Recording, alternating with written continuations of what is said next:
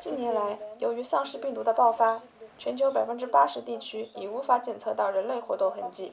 请尚未感染的幸存者尽快联系最近的救援部队。嗨，Sherry，我是小明。听说你在的城市已经成为了高危地区，你得到救援了吗？被转移到安全地带了吗？物资还够吗？我还很安全，可以待在家里，只是不能随意出门。此刻我就窝在公寓的沙发里给你写信。今天天气很冷，谢天谢地，供暖没有中断，虽然时好时坏的。希望这个冬天不会那么难熬吧。法国进入冬天后，日照的时间越来越短，每天都阴沉沉的。树上的叶子落光后，窗外的最后一抹色彩就消失了，一切就像被时间拨回到两百多年前路易斯·达盖尔镜头下的巴黎街头。病毒把行人从时间的流水中抹去，只留下一些灰色水泥道路和模糊的建筑轮廓。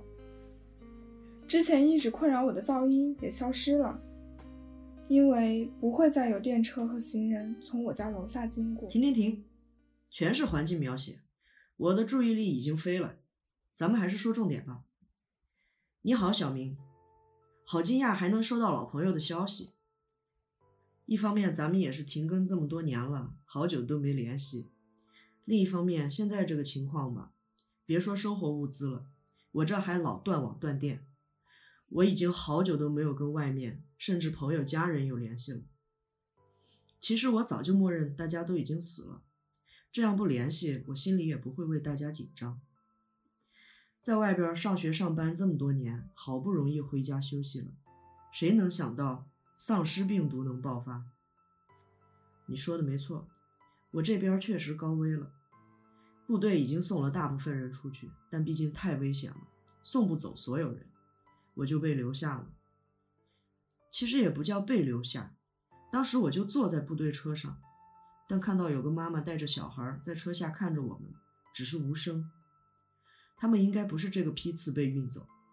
但是你也知道，谁敢担保接下来还有车队会接人出去呢？说不清楚的滋味。但是我心里的触动，就好像很多年前看到小学课本里渴望读书的大眼睛的那张照片一样。想了想，就换我留下来了。确实，我这里留下来的人不多，基本都撤走了。毕竟有部队来接，谁不愿意活下来，活得更好呢？有朝气、有未来的人，还有向往、有依赖的人。我是希望他们活得更好的。不知道那会儿上车的母女俩现在去了哪里，过得好不好？其实也可能在路上也都死了。不过希望他们都好。最近听广播，我时常想起过去我们一起录播客的日子。有一期节目，我们讨论了彼此对死亡的看法。那个时候我们是旁观者，总觉得死亡离自己很遥远，所以可以毫无负担地说。死亡是一种解脱，是水溶于水，尘土归于尘土。现在，当我自己也站在死亡的危墙之下，看墙一点点倒塌下来，把我以及身边的人逐渐掩埋时，我才看见了死亡给人带来的压倒性恐惧。每周都有一车一车的幸存者被送到我所在的城市，他们明明获得了延续生命的机会。但脸上却笼罩着死亡的阴影，那是一种对生活彻底死心的表情。在电视中看到全球各地不断有丧尸病毒爆发的新闻时，这样的表情也曾经出现在我的脸上。哎，你好像没怎么看过丧尸片吧？我以前经常在看电视的时候，幻想未来生活爆发丧尸病毒时我会怎么办。很小的时候，一度觉得我应该建一个地堡。幸存者建立一个属于自己的安全区。我甚至会像电视剧、电影那样疯狂开车，闯过丧尸群，抢夺物资，为了物资大打出手。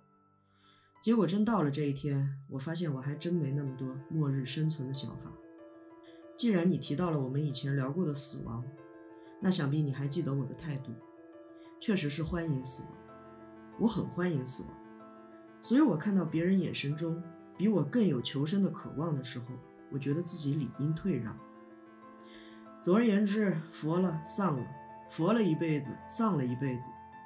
既然这辈子不知道哪天就被感染了，我就坦然一点，不要紧张的活着，不要提心吊胆的睡觉，不要东张西望的走路，我不要自己吓自己。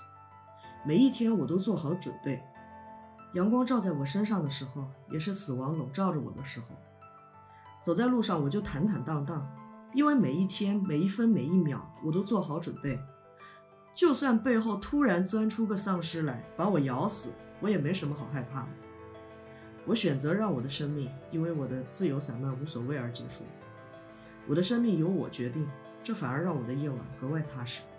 虽然过去我很少看末日题材的电影，但实践出真知。在这几年中，我也逐渐找到了抵抗恐惧的办法。其实很简单，就像我们之前那期节目的标题那样。学会与人生告别，让我们更好的经营人生。相反的，我觉得只要学会了好好生活，就能更坦然的面对死亡吧。原本我打算就这样待在家里，足不出户了。但前段时间广播中反复听到社区招募大量志愿者，还有义工冒着生命危险挨家挨户的动员。最后某天早上遇见对门的邻居大叔拿着锄头出门。兴致勃勃地告诉我，他要去市中心种土豆了。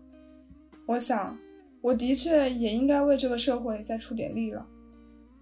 忘了告诉你，一年前市中心的广场已经被改造成了一大片马铃薯种植基地，所以暂时不会有物资短缺的问题。不过，我们还是能省则省，毕竟去年的几次挨饿经历，足够令人心有余悸。有好几次，我都觉得自己快要饿死了，但是总能化险为夷。多亏了邻居和义工的帮助，这或许也是我现在成为志愿者去发放物资的最初动力。现在我一周工作四天，还有三天就待在家里做自己以前来不及做的事，比如看看老电影、写写字。以前看不进去的《百年孤独》也已经读过两遍了。对了，我还开始学画画了。心理专家说，艺术活动有助于生活健康。本质上，我们都认为死到临头要坦然面对，但真要落到实处时，我俩画风却截然不同。我在丧尸四伏的高危区溜达着零元购，你在管控森严的安全区搞社区快送。我俩都有光明的未来，小明。既然你已经在安全区，你也愿意留在那里，不如就好好活下去。或许你的身体做出来的选择才是你最本真的反应。留在那里看书、写字、画画。生活已经很累了，我们都在末日，不如在安全区平静的享受你的精神生活。谢瑞，虽然我们的距离隔了半个地球，也很久没有联系，但我想你这么聪明机灵，一定还活着。活着就有机会看到这封信，不知道你还能不能收到我的回信。我也不抱期待再顺利收到你的来信。祝你一切都好，祝我也走到天蓝色的彼岸吧。Виноградную косточку в теплую землю зарою, И лозу поцелую, и спелые гроздья сору. И друзей созову, на любовь свое сердце настрою.